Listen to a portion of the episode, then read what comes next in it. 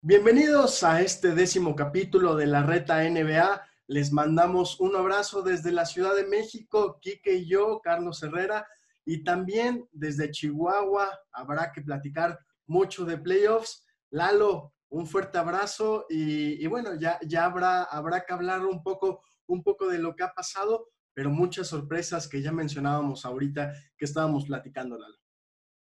Saludos, Quique, Carlos, a todos los que nos están viendo. Fíjate que estoy ahora visitando a mi mamá. Eh, me la paso en las montañas, aquí en Chihuahua. Increíble. Eh, un, un, poquito de envidia, ¿eh? porque mi mamá vive como si fuera rica. Pero bueno, eh, es, es, es, increíble estar de regreso. tuve algunas puntitas ayer.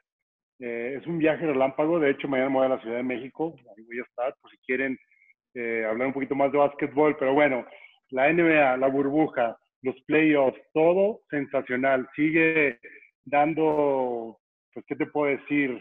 Eh, maravillas, pero al igual muchísimas sorpresas también, ¿no? Lo que hemos visto hasta ahorita, especialmente en la conferencia del Este, ha sido algo que yo no pude haber eh, visto venir. Y creo que el único aquí que, que es el conocedor es, es, Charlie, ¿no? Teniendo Miami ya casi a pasos de, de las finales de conferencia, pues eso no me lo esperaba, pero en fin, es, es algo totalmente diferente a lo que estamos experimentando. Es una NBA totalmente diferente en una burbuja, pero muy emocionante y estoy eh, muy contento de todo lo que ha pasado en estos partidos. Han sido un entretenimiento completo. Y Quique, también un gusto saludarte y ya por fin regresaste a narrar NBA a través del NBA League Pass con, con Fabricio Berto.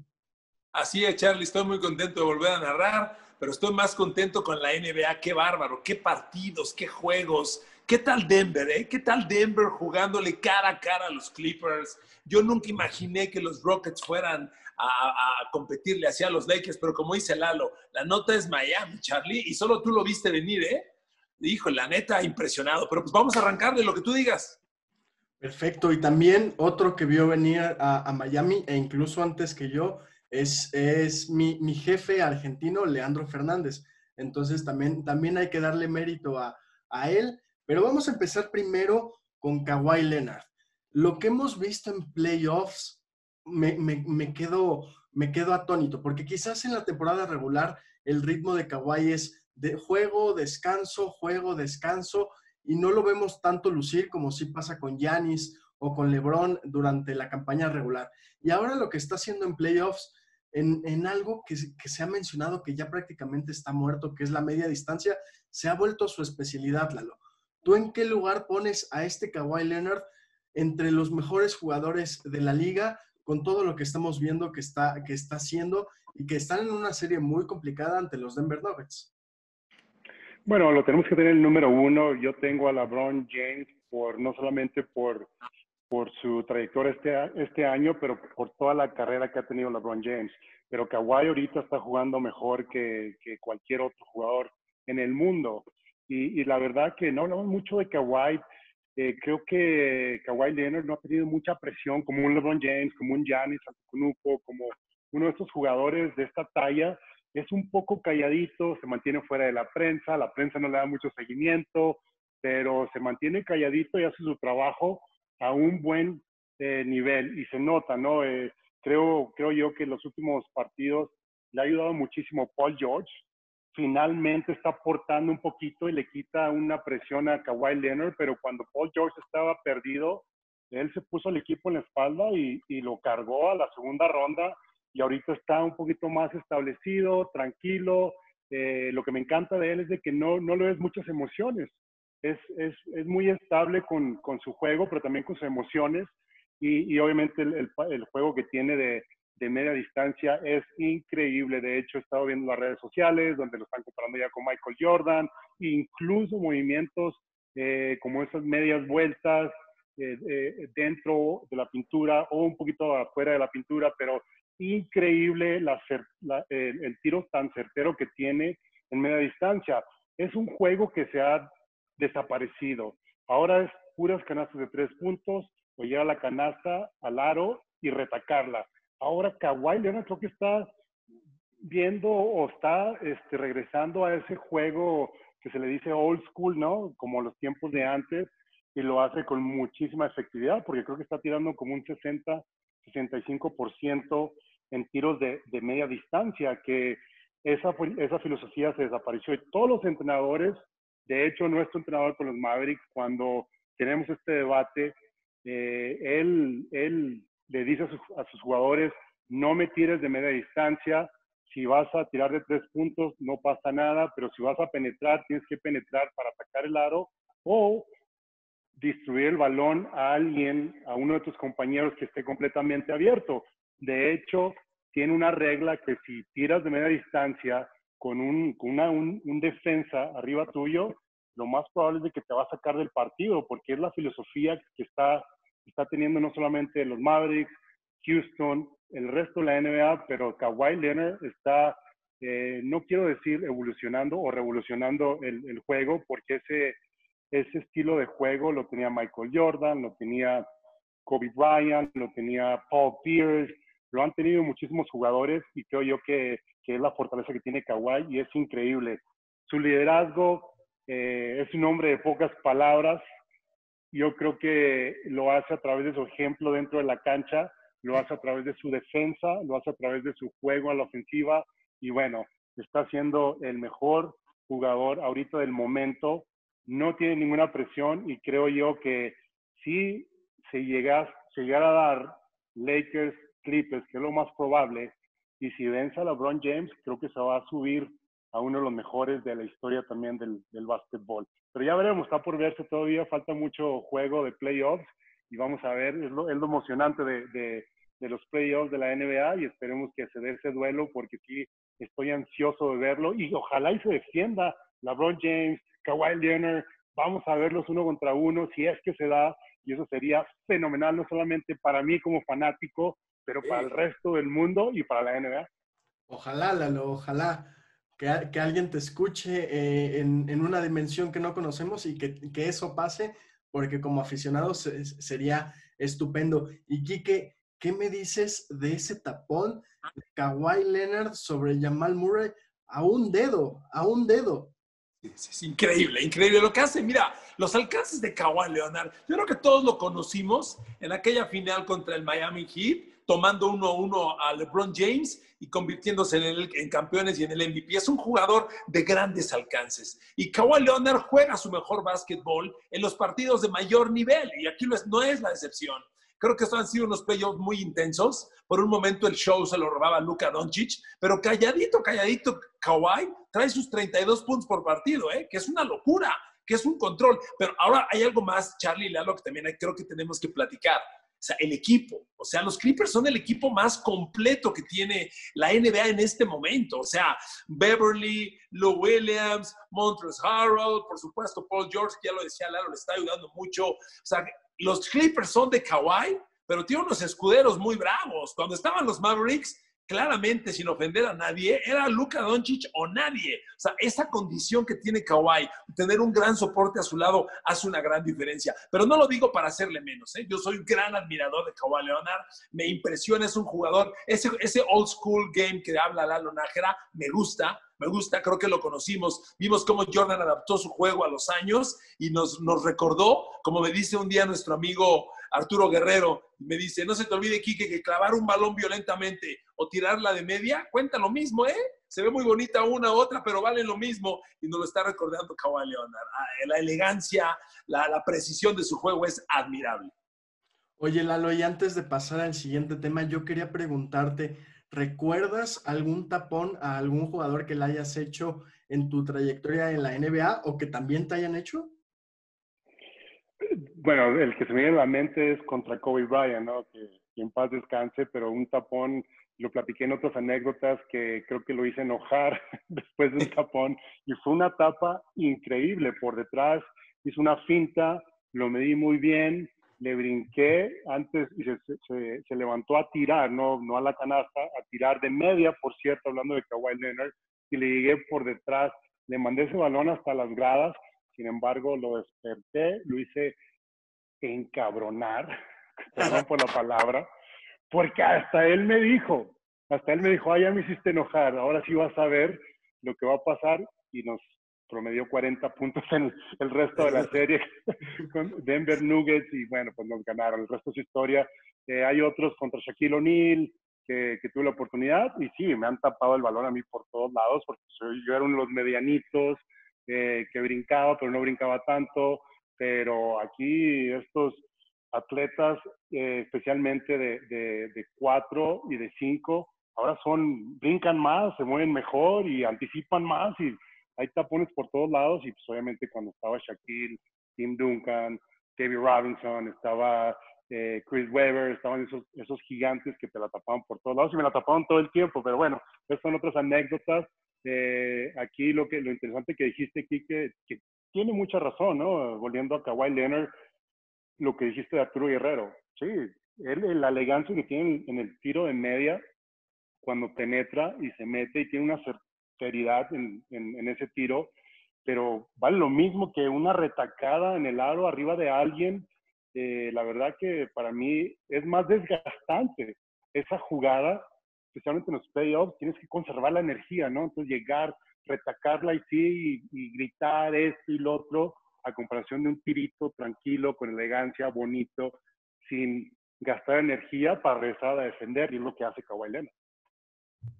Perfecto, señores. Ahora traslademos a esta plática hacia la conferencia este. Hay una serie que seguramente que, se, va, se va a disputar el, el, sexto partido, que es Boston Celtics contra Toronto Raptors. Los Celtics que han tenido una versión muy poderosa, están 3 a 2 arriba en la serie. Y en el quinto juego, que regularmente es el, el decisivo, el que marca el rumbo de, una serie, los Boston Celtics apabullaron a Toronto, les, les pasaron por encima, los dominaron en cualquier aspecto del juego. Y yo, yo quisiera preguntarles, eh, ¿qué veían venir a estos Boston Celtics? Lo que ha hecho Kemba Walker, Jalen Brown, Jason Tatum repartiéndose el juego es muy, pero muy destacado, Lalo. Pues yo comienzo, Carlos. La verdad que critiqué muchísimo a Boston. De hecho, estaba decepcionado hasta cierto punto porque pues no, los últimos dos años como que dieron un paso hacia atrás. Sin embargo, pues yo creo que me escucharon y ahora están jugando el mejor básquetbol de, de, de, los, últimos cinco años de, Boston Celtics. Y mira, la verdad que les tocó un, equipo en Toronto eh, bastante, con muchísima experiencia, eh, bastante bravo para entrar en los playoffs saben lo que tienen que hacer para ganar partidos en los playoffs, que es totalmente diferente a la temporada regular. Pero Boston ha demostrado, me ha demostrado que me equivoqué, pues están jugando mejor básquetbol. No puedo todavía, estaba viendo los partidos y viendo eh, las estadísticas. Bueno, como lo dijiste, están dominando en todas las categorías. Todas las categorías, de hecho, eh, tuvieron muchísima suerte los Toronto Raptors con ese tiro de Anobubi, que la verdad fue impresionante, pero sin embargo fue una aleluya que, le entró. los, los, dioses de básquetbol le, ayudaron a Toronto para poder eh, ganar ese partido y no irse 3 a 0. Ahora, eh, Toronto ha jugado solamente un partido, que digo yo, que ha tirado un poquito bien de tres puntos. Si me fui, a las, me fui a las estadísticas y vi que Toronto está promediando como un 25-26% de tiros de tres puntos, que es el juego eh, que Toronto tiene y el resto de la liga, ¿no? Entonces aquí eh, hay que darle crédito a los Celtics, no solamente están jugando muy bien a la ofensiva, tienes a Tatum, a Brown y a Kemba Walker, que son los Big Three, ¿no? Los, los, tres principales que están aportando muchísimo a la ofensiva, pero la defensa están excelentes, están como unos leones a la defensa y eso también se refleja en, en Brad Stevens, porque los ha preparado muy bien para un equipo eh, un equipo prestigiado como Toronto, porque también son buenísimos para la defensa y la ofensiva, y ahorita los Celtics están venciendo a Toronto en todas las estadísticas, incluso lo están defendiendo, perdón, lo están, le están ganando en la defensa y con la intensidad que está jugando Boston, y eso se, se, le da muchísimo crédito a ellos y al entrenador. Pero bueno, eh, todavía siento yo que Toronto va a regresar el día de hoy, creo que eh, es el juego y creo que tienen la oportunidad por la experiencia, no hay que descartar a los Raptors.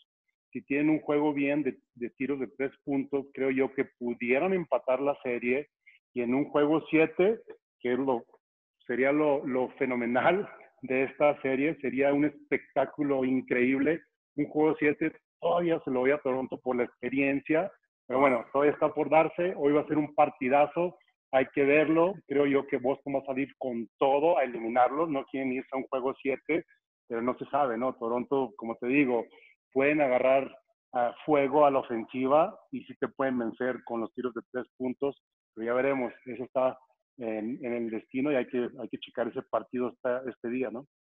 Y Quique, también de los cuatro entrenadores que hay actualmente en la conferencia este, tres son muy jóvenes. Eric Spolstra, que seguramente clasificará la siguiente ronda, Brad Stevens con Boston Celtics y Nick Nurse con Toronto Raptors. Esta oportunidad que los equipos de la NFL no se, pues no, no les da miedo apostar por, por los entrenadores jóvenes. No, no, al contrario, estás hablando de tres mentes brillantes. Uno es el vigente coach del año, Nick Nurse, no hay duda. Pero ¿sabes qué? Ahorita que Lalo describía a los Raptors, ¿sabes de qué me acordé? Yo, a mí me tocó narrar los dos títulos que tuvo Houston Rockets. En el segundo título, nadie pensó que los Rockets llegaran. Y cuando tenían el Larry O'Brien en sus manos, el coach Tom Janovich, tuvo una frase que es histórica. Dijo, Don't ever underestimate the heart of a champion. Nunca subestimen el corazón de un campeón. Y yo creo que Raptor nos está recordando esa frase. El corazón de campeón, la neta.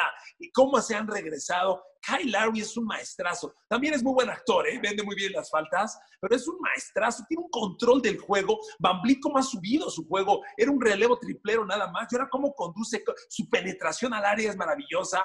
El equipo creo que está dando más. Se ha caído Siakam. Gasol casi no mete las manos. Este, Anonubi tiene, bueno, ese triple espectacular, pero los comparo y veo mucho más equipo, bueno, no mucho, pero veo más equipo de Boston que de Raptors. Lo que Raptors está haciendo me parece que es el corazón de un campeón y siento que se va a pintar de verde esta serie. Yo creo que Celtic se la va a llevar, no sé si en seis, no sé si en siete, pero los veo, los veo un cuadro más poderoso. Lalo, ¿algo más por agregar?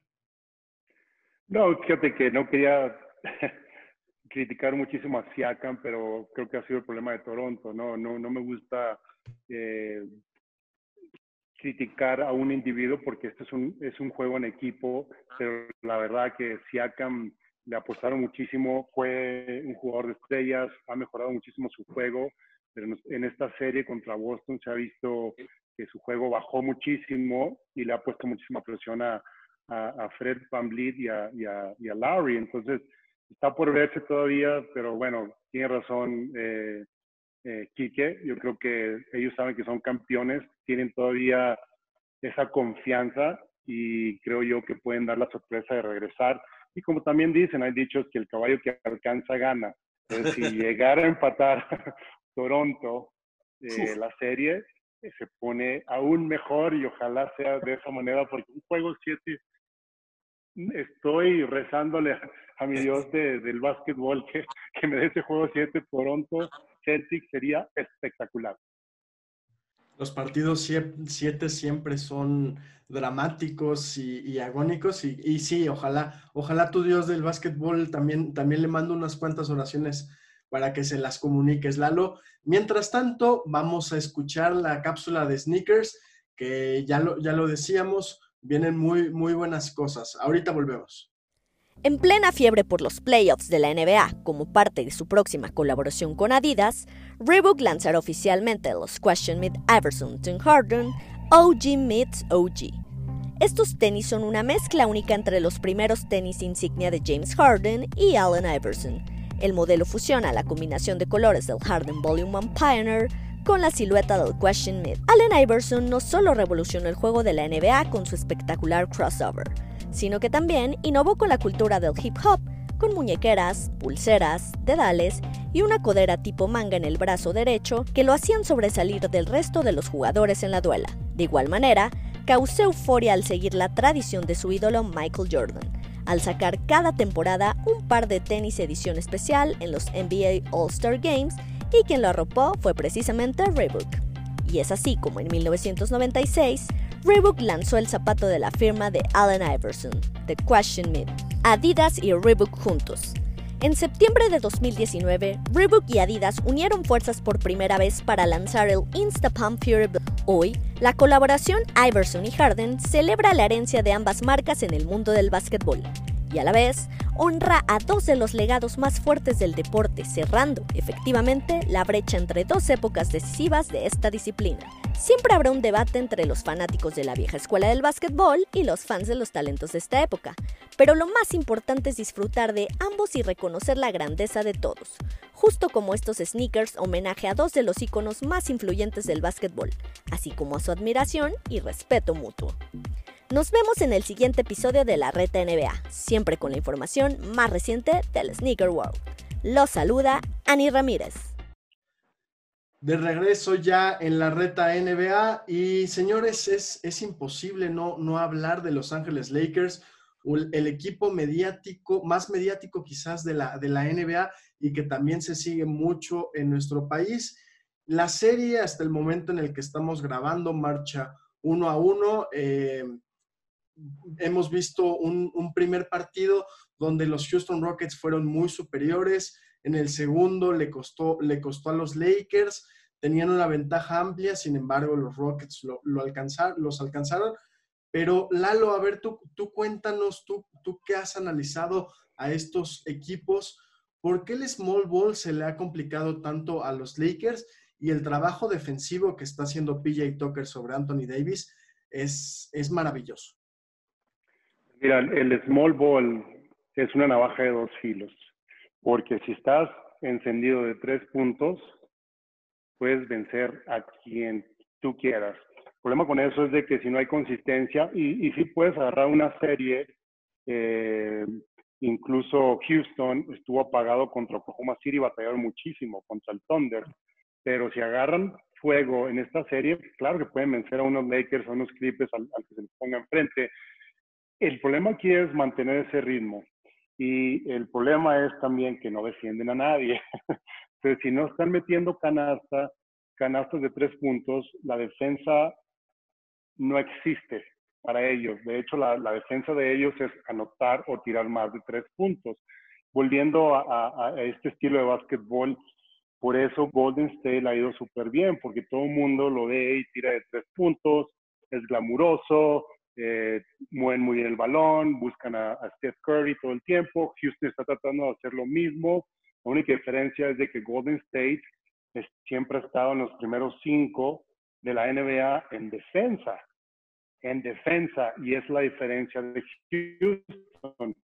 Entonces, cuando tienes a un PJ Tucker defendiendo a Anthony Davis, estás básicamente haciendo la vida más fácil a Anthony Davis dentro de la cancha. Eh, digo, también si Anthony Davis trata de, castigarlos en la pintura, ya lo vimos el último partido, va a meter fácil sus 32 puntos, 36 puntos, incluso hasta 40 puntos con sus 20 rebotes.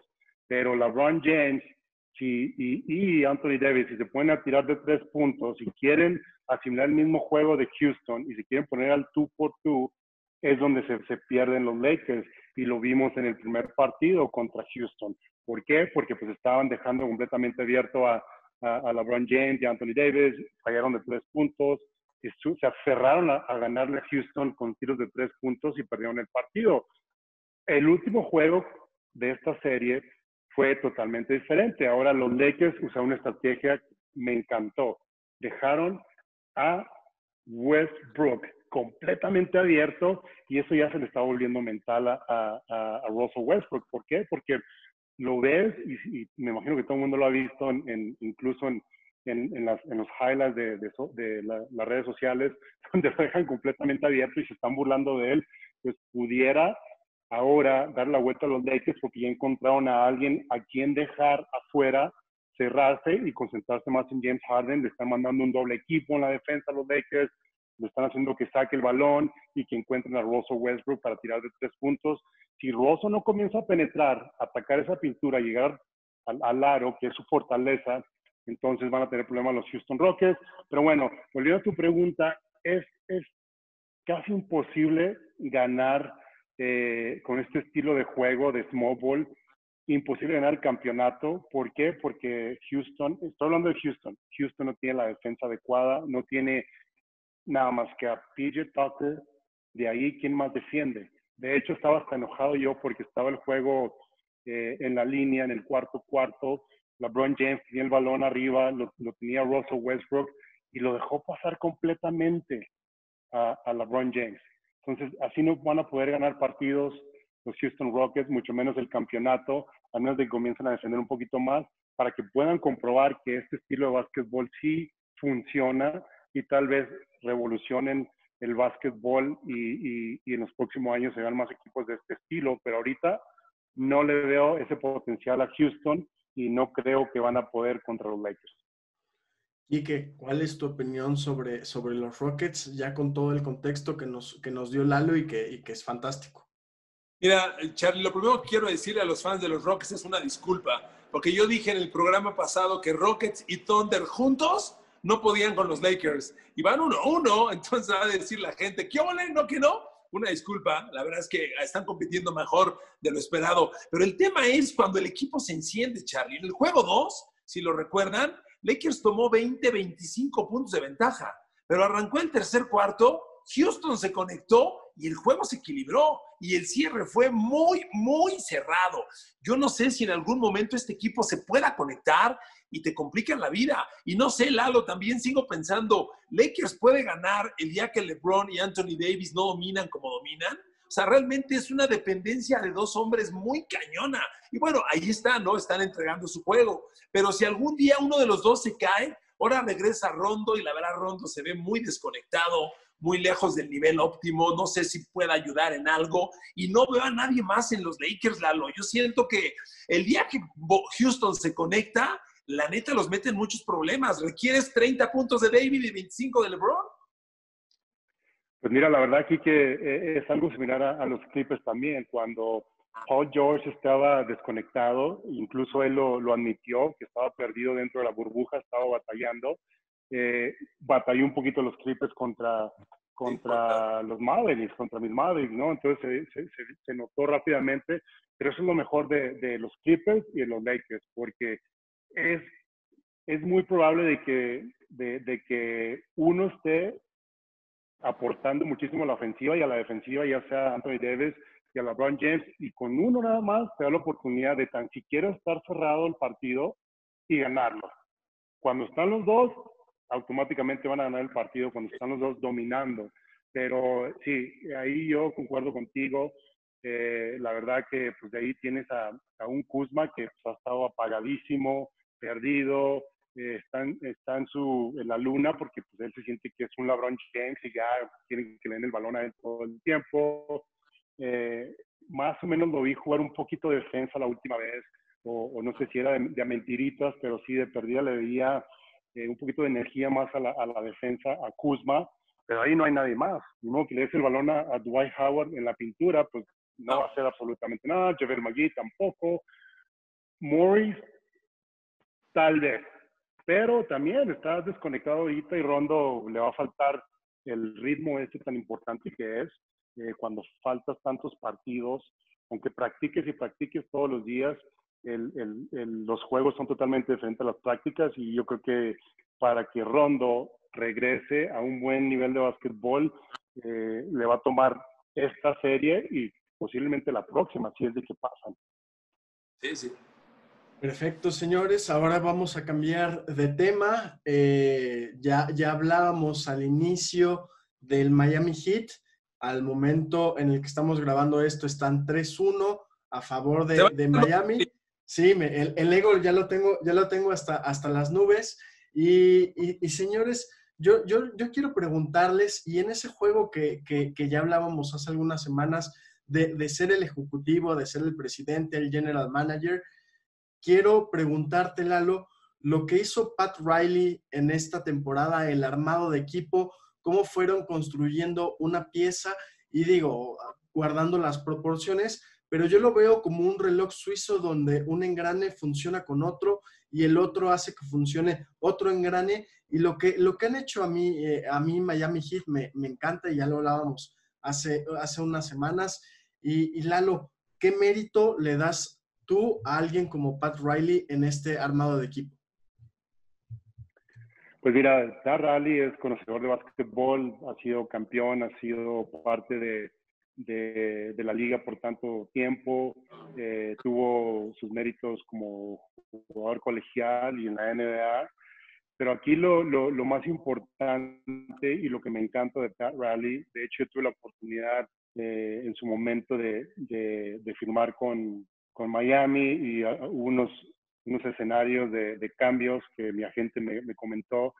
Pero lo que me, me, llamó, me llamó la atención de Miami es de que Pat Riley, no solamente este año, cuando él toma las riendas eh, como presidente de operaciones de básquetbol, cambió completamente el ambiente de Miami. Tiene reglamentos, por ejemplo, tienes que tener cierto porcentaje de grasa corporal. Tienes que tener, si no juegas eh, 15 minutos, tienes que hacer eh, un, un, workout de, de, de, acondicionamiento para mantenerte fit. O sea, es muy estricto con, con lo que ha hecho en, en Miami, eh, hasta el punto de que un, recuerdo que escuché comentarios, un Dion Waiters eh, lo tuvieron que multar porque pues llegó al campamento eh, arriba del peso que, que, tenía que dar. Entonces monitorean mucho el, el, el, estado físico porque es la preparación adecuada para los playoffs, para la temporada, pero más que nada para los playoffs. lo que ha hecho con el roster, eh, yo creo que fue el único que, que tuvo la, la, las agallas, para no decir una mala palabra, de contratar a Jimmy Butler.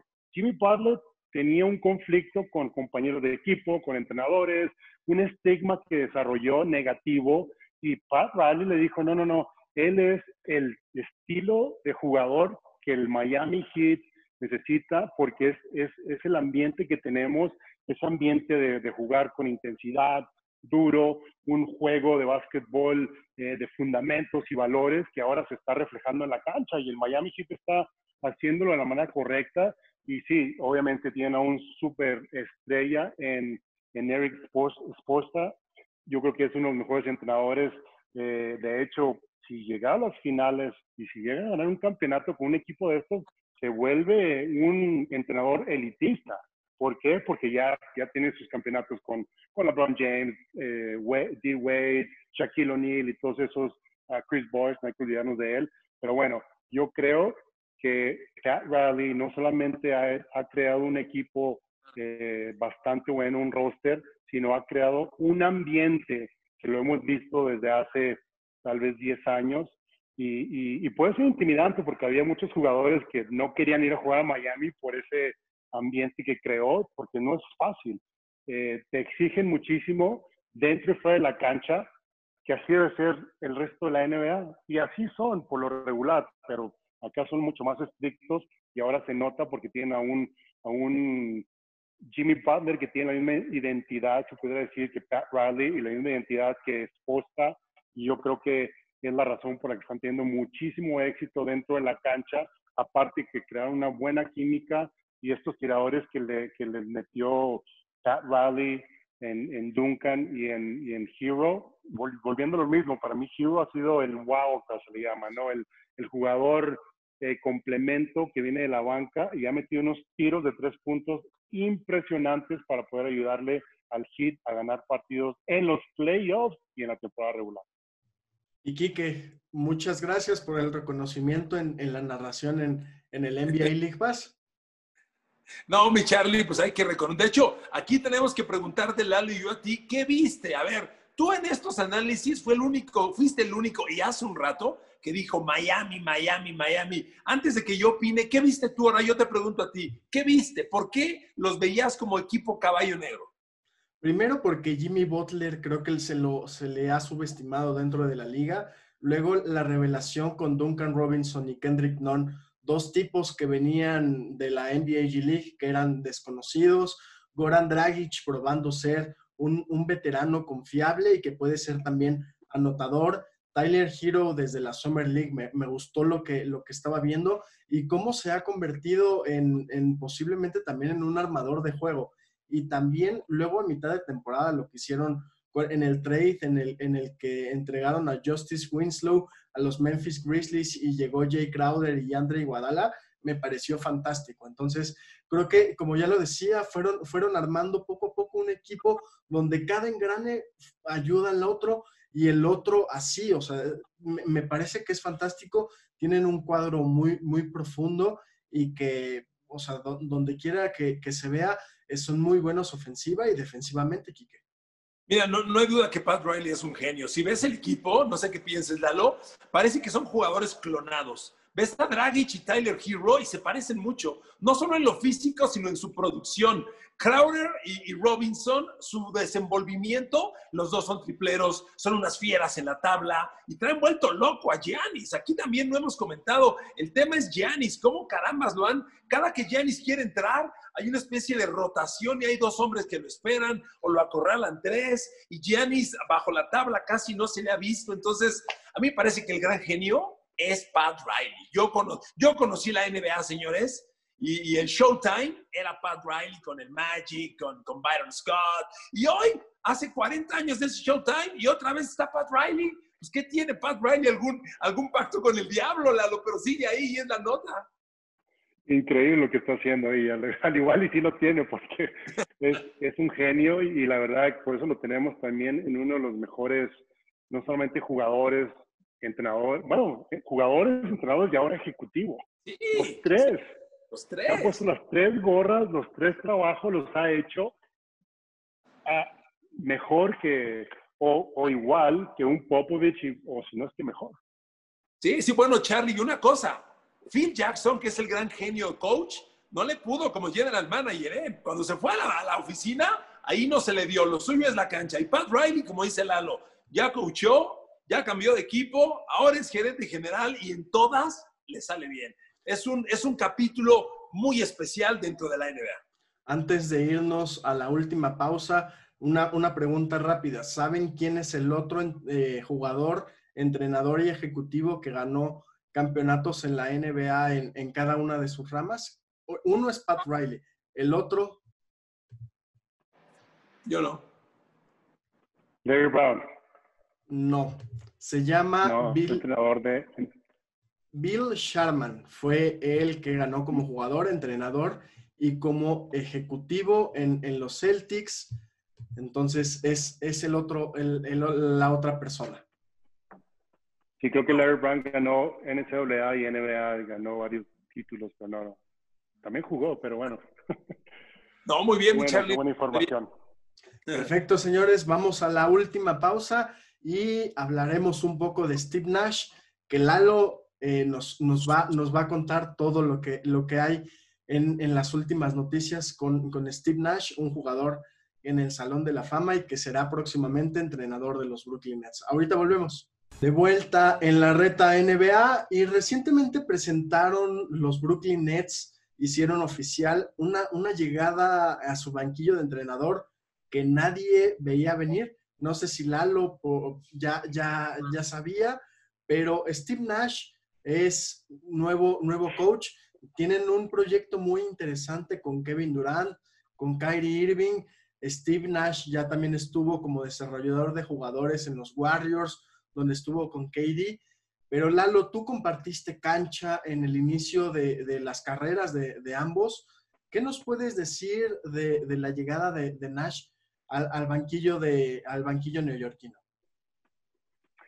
Pues antes que nada, es un orgullo para mí ver a, un jugador, un compañero, de, bueno, un jugador del Salón de la Fama, uno de los mejores movedores, armadores de la NBA, eh, obtener este trabajo, pero también a un compañero mío que aprecio muchísimo y un amigo que hemos vivido muchísimo juntos, ¿no? Estuvimos cuatro años juntos y, me gustaría resumir todo esto.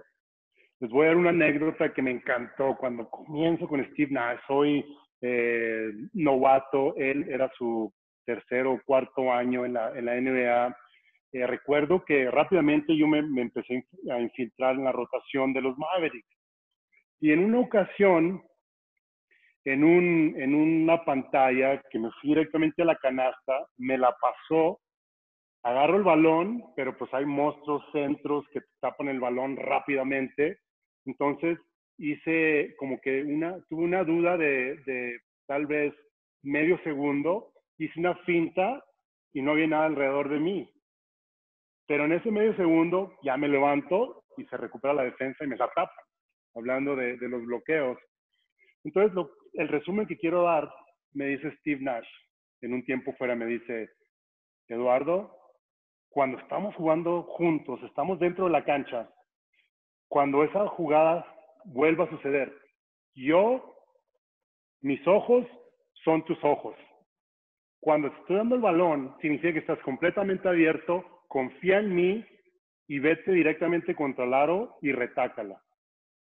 Desde ese momento, por cuatro años, eh, todos los partidos, en cuanto yo hacía el, el, la pantalla y me iba directamente al aro, a la pintura, cuando me pasaba el balón ya sabía qué tenía que hacer, clavarlo, porque sabía que Steve Nash estaba viendo por mí.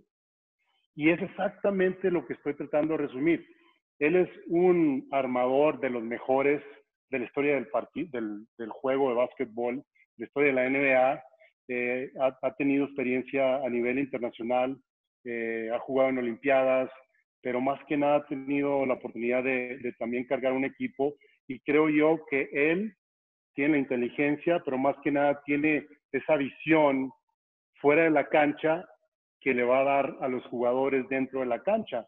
Él va a ser no solamente el cerebro, pero también los ojos de, ellos y creo yo que tiene la habilidad de comunicarse con cualquiera y también el respeto, que es muy, muy importante dentro de la NBA.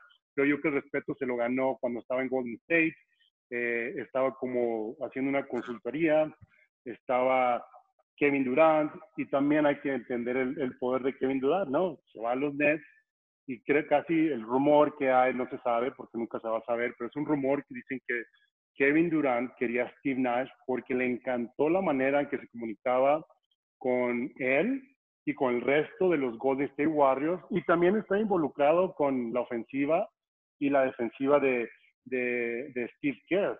Ahora aquí todo se va a basar mucho en el cuerpo técnico. ¿verdad?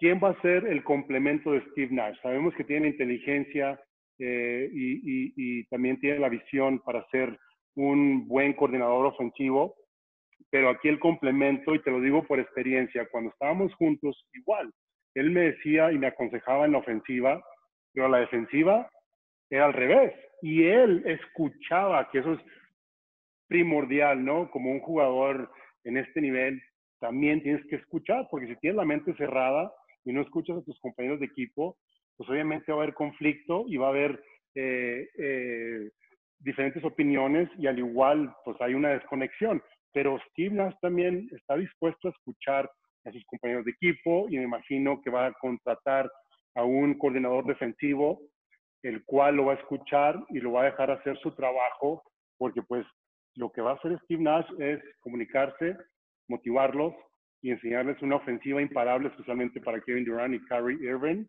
Ya con los otros complementos, eh, creo yo que tiene una excelente oportunidad eh, de, de, ganar también el campeonato, como lo hizo Steve Kerr, como lo hizo Tyron Lue y ahora como lo hizo Nick Nurse. Parece que es el, el, el trend, se le llama, ¿no? Ese movimiento que ahora cuando hay un excelente entrenador eh, con, con, la habilidad de comunicarse y con un buen roster, quedan campeones y esperemos que sea así, ¿no? Porque la verdad que se lo merece, es un tipazo, una, un, un, excelente papá, eh, conoció a sus hijos, hijas, su, su, esposa. Bueno, tenemos tanta historia ahí que lo que, lo que quiero desearle es lo mejor y espero que, que le vaya bien porque, bueno, Brooklyn no es fácil de vivir allá en Brooklyn, pero sé que ha tenido casa también en Nueva York. Entonces ha estado también alrededor de, de los Knicks y de los Nets, y creo yo que le encanta eh, el, el, este e incluso la conferencia. Y viendo ya la conferencia, digo, los Nets posiblemente van a ser los favoritos el próximo año. al igual estoy equivocado. Sí, desde, desde ahorita ya son contendientes y Quique, lo importante que es tener el respeto como de jugador a entrenador, como va a pasar con Kevin Durant, que, que vio a una estrella como, como Steve Nash y que le, que le va a creer porque seguramente el ego de, Kevin Durant no es, no es fácil de manejar. No, no, seguro que no es fácil de manejar, estoy convencido, Charlie. Pero mira, yo hace poco hice mi quinteto ideal de todos los tiempos en mis redes sociales y, y puse de point guard a Steve Nash. Y la gente me criticaba mucho porque me decían, ¿cómo diablos el Magic Johnson fuera? ¿Qué te crees? Yo les decía, a ver, no estoy diciendo que Nash sea mejor que el Magic, pero era mi favorito. O sea, votando en la pelota, mi favorito es Steve Nash. Para mí, este hombre era un personaje fuera de serie. Lo que hacía en la duela era increíble. Y quiero contarte otra cosa. Pues como tú sabes, a mí me tocó narrar la gran época de Michael Jordan. Cuando Jordan se va del NBA, nosotros en la televisora, pues nos colgamos de Lalo Nájera, que estaba en su esplendor, casi casi fueron relevos. Se va Jordan, llega Nájera. Y cuando yo ah, cubro a Nájera y a los Mavericks, ahí estaban Steve Nash y Jason Kidd. Entonces, es, y, Steve Nash, y Dirk Nowitzki. Entonces, este equipo y estos personajes, yo los vi muy bien. Aquí en México, a lo mejor tú eras muy niño, Charlie, pero había una compañía de pan bimbo, que ya dije la marca, que repartía pan en todo el país y venías en la camioneta la foto de Nájera, Nash y Kid. Entonces eran tres personajes muy afines a México, muy afines a México. A mí el juego de Nash me encanta. Me sorprende que como debute con un equipo de ese tamaño, pero valido lo que tú dices. O sea, van a ser los favoritos. Oye, Brooklyn peleó muy dignamente estos playoffs. ¿eh? Yo creo que si bien los borraron 4-0, cada juego lo vendían caro. Ese Kyle Bird, un, personaje muy interesante. Y sumados Kyrie y KD, olvídate, este equipo va a ser una fiera. Y me da mucho gusto Steve Nash, porque tenemos un jugador muy afín a nosotros, a mí que lo narré a los tiempos de Mavericks con Lalo, a México, y, es, pues, es mi point guard favorito. No estoy diciendo nada en contra del Magic, pero para mí, votando la bola, y mira que Stockton es el líder de todos los tiempos en asistencias y en robos, pero mi favorito Nash, pero fácil. Oye, Lalo, ahorita que, mencionó la, marca Kike de, de, pan, te vi, vi, vi que recordaste muchas cosas. claro, no, y fíjate, pero es el tipo de personaje que Steve Nash es, ¿no? O sea, él tiene la pasión por el básquetbol y, y más que nada por el desarrollo de nuestro deporte, nuestra comunidad, nuestros y el mundo entero, porque también se, se mete de, lleno a diferentes iniciativas donde él está expresando eh, la paz y, y, la salud. Pero eh, en esta campaña que hicimos con una compañía en, nuestro país, lo hizo de favor, le, le, marqué yo directamente, le dije, oye, eh, yo ya tenía una, obviamente tenía una, una alianza y tenía un historial con, con esta compañía, lo cual me apoyó muchísimo durante mi carrera y cuando me preguntaron si había alguien que estaba interesado, rápidamente pensé en, Steve Nash, en, Jason Kidd, y los dos, pero Steve Nash en cuanto le, le comenté y le dije, oye, hay una oportunidad aquí, no paga mucho, pero es, es algo donde podemos hacer algo eh, en México, campamentos, podemos este, eh, fomentar eh, nuestro deporte o inculcar los, los fundamentos y los valores de nuestra niñez le encantó y por eso lo hizo, lo hizo casi gratis. Igual también Jason, Jason tuve que convencerlo un poquito más, Jason Kidd, pero Nash es ese tipo de persona y, creo yo que, que, es la razón por la que se merece eh, este trabajo en, en, Brooklyn, porque no solamente lo hizo con nuestro país, lo ha hecho con la NBA, lo ha hecho obviamente con su país en Canadá, equipo, y obviamente es un experto dentro de la cancha del básquetbol, así es de que va a ser increíble y sí, voy a tener que sumarme a, a, los Nets sin dejar a mis Mavericks, por supuesto, pero si mis Mavericks no están ahí presentes, mi equipo favorito van a ser los Nets. Afortunadamente estamos en diferentes conferencias. Eh, me hubiera gustado que Steve Nash hubiera venido a los, a los Mavericks. Obviamente tenemos un excelente entrenador, en Rick pero en, en, los Nets, aunque le marque, ni siquiera me gustaría ser entrenador con los Nets, ya que tenemos la conexión.